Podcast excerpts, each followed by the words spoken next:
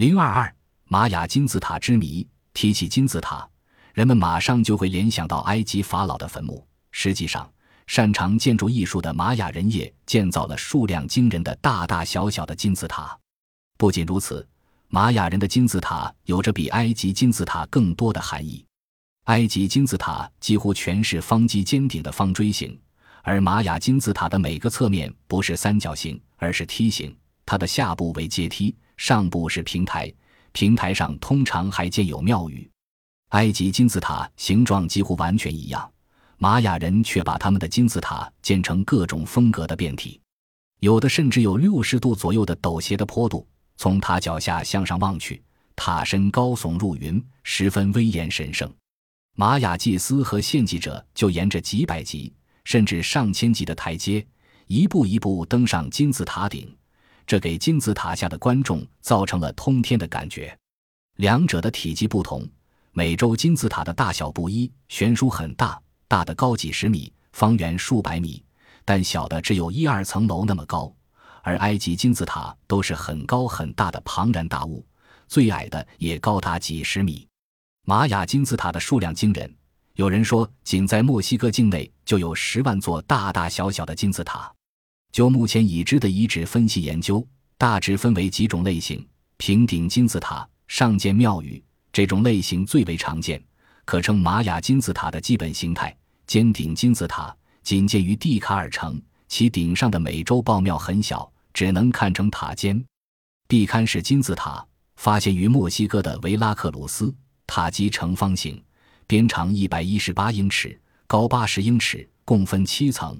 塔身雕凿了三百六十五个方形壁龛，恰好每个代表一天。然而最重要的不同在于，埃及金字塔全部是法老的坟墓，而玛雅的金字塔主要是举行祭祀和天文观测的场所。在玛雅图谱中，经常发现这样的图画：阶梯顶部有一房子，里面有祭司用交叉的十字棍观天象。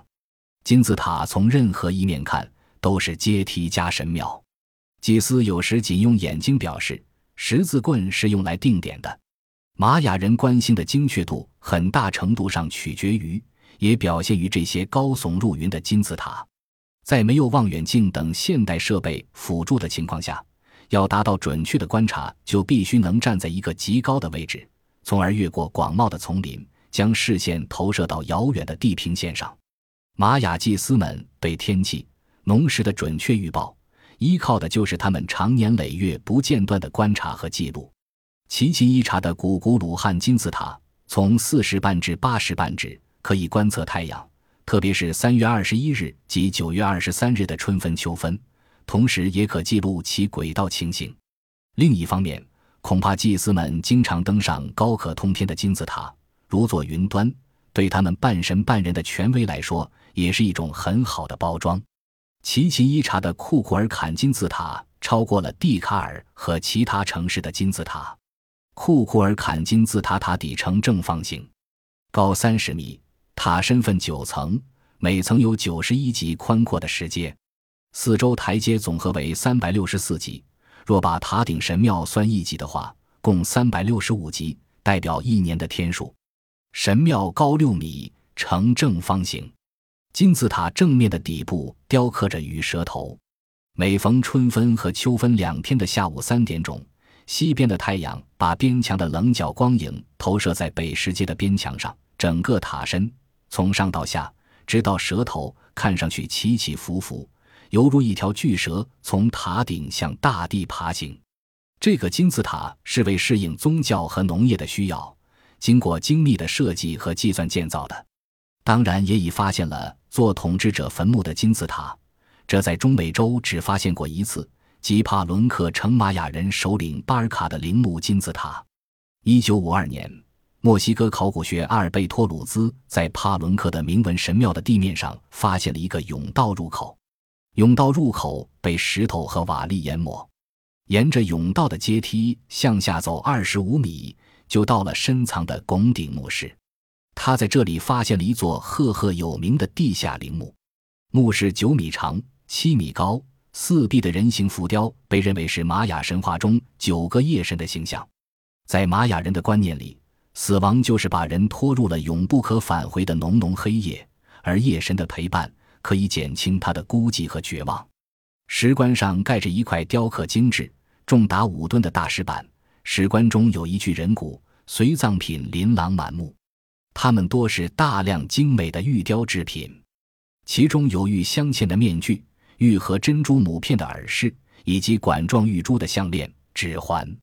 墓主的双手和口中各有玉块，还有两尊太阳神的玉雕放置在尸体两侧。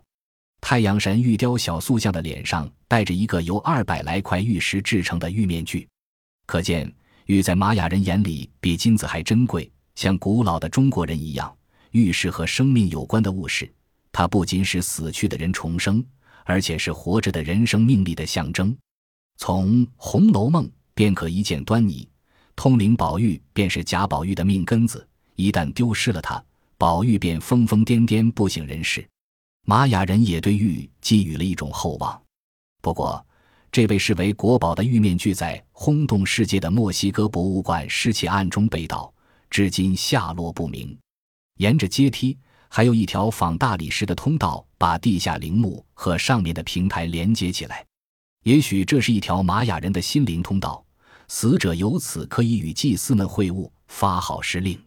石棺等处的铭文表明，墓主是帕兰克最大的统治者帕考。玛雅史学家认为，帕兰克古城名帕考地下陵墓的发现，是玛雅古城遗址中最重要的发现之一。迄今为止，还没有发现能跟这个地下陵墓一比高低的其他地下宫殿。它表明，美洲的金字塔在某种情况下。与埃及金字塔一样，也是一种丧葬建筑。